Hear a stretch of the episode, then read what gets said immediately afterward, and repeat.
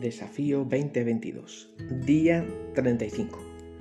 En Zacarías 4, el remanente judío que había regresado a Israel se estaba preparando para reconstruir el templo.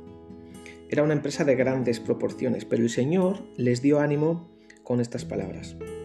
Se encuentra en, en Zacarías 4.10 y dice, porque los que se burlaron de los comienzos humildes se alegrarán al ver la plomada en la mano de Zorobabel.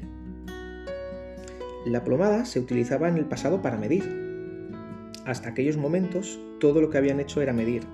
Eso era todo, pero Dios ya se estaba alegrando con ellos.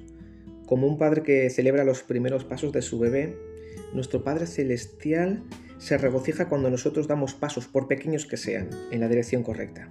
Y esos pequeños pasos se convierten en saltos gigantescos en el reino de Dios. Si nosotros hacemos las cosas pequeñas, Dios hará las grandes.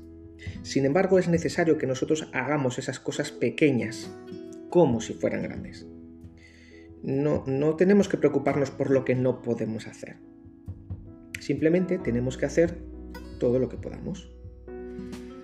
Eh, Oswald Chambers escribió en una ocasión, en nosotros es innata la idea de que tenemos que hacer cosas excepcionales para Dios. Pero, pero no es así.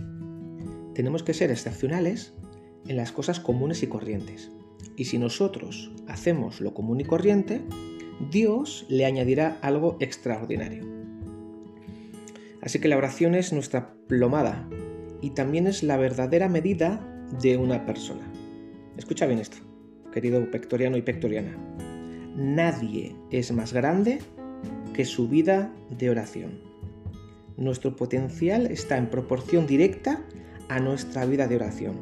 Es el mayor indicador de nuestro éxito en todo lo, en todo lo que emprendamos. Arquímedes de Siracusa es famoso por su célebre frase, dadme una palanca y moveré el mundo.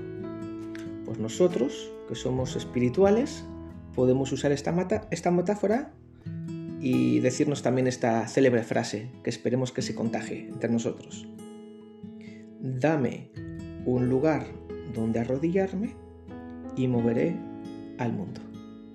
Nuestra mejor palanca es la oración. Que Dios te bendiga.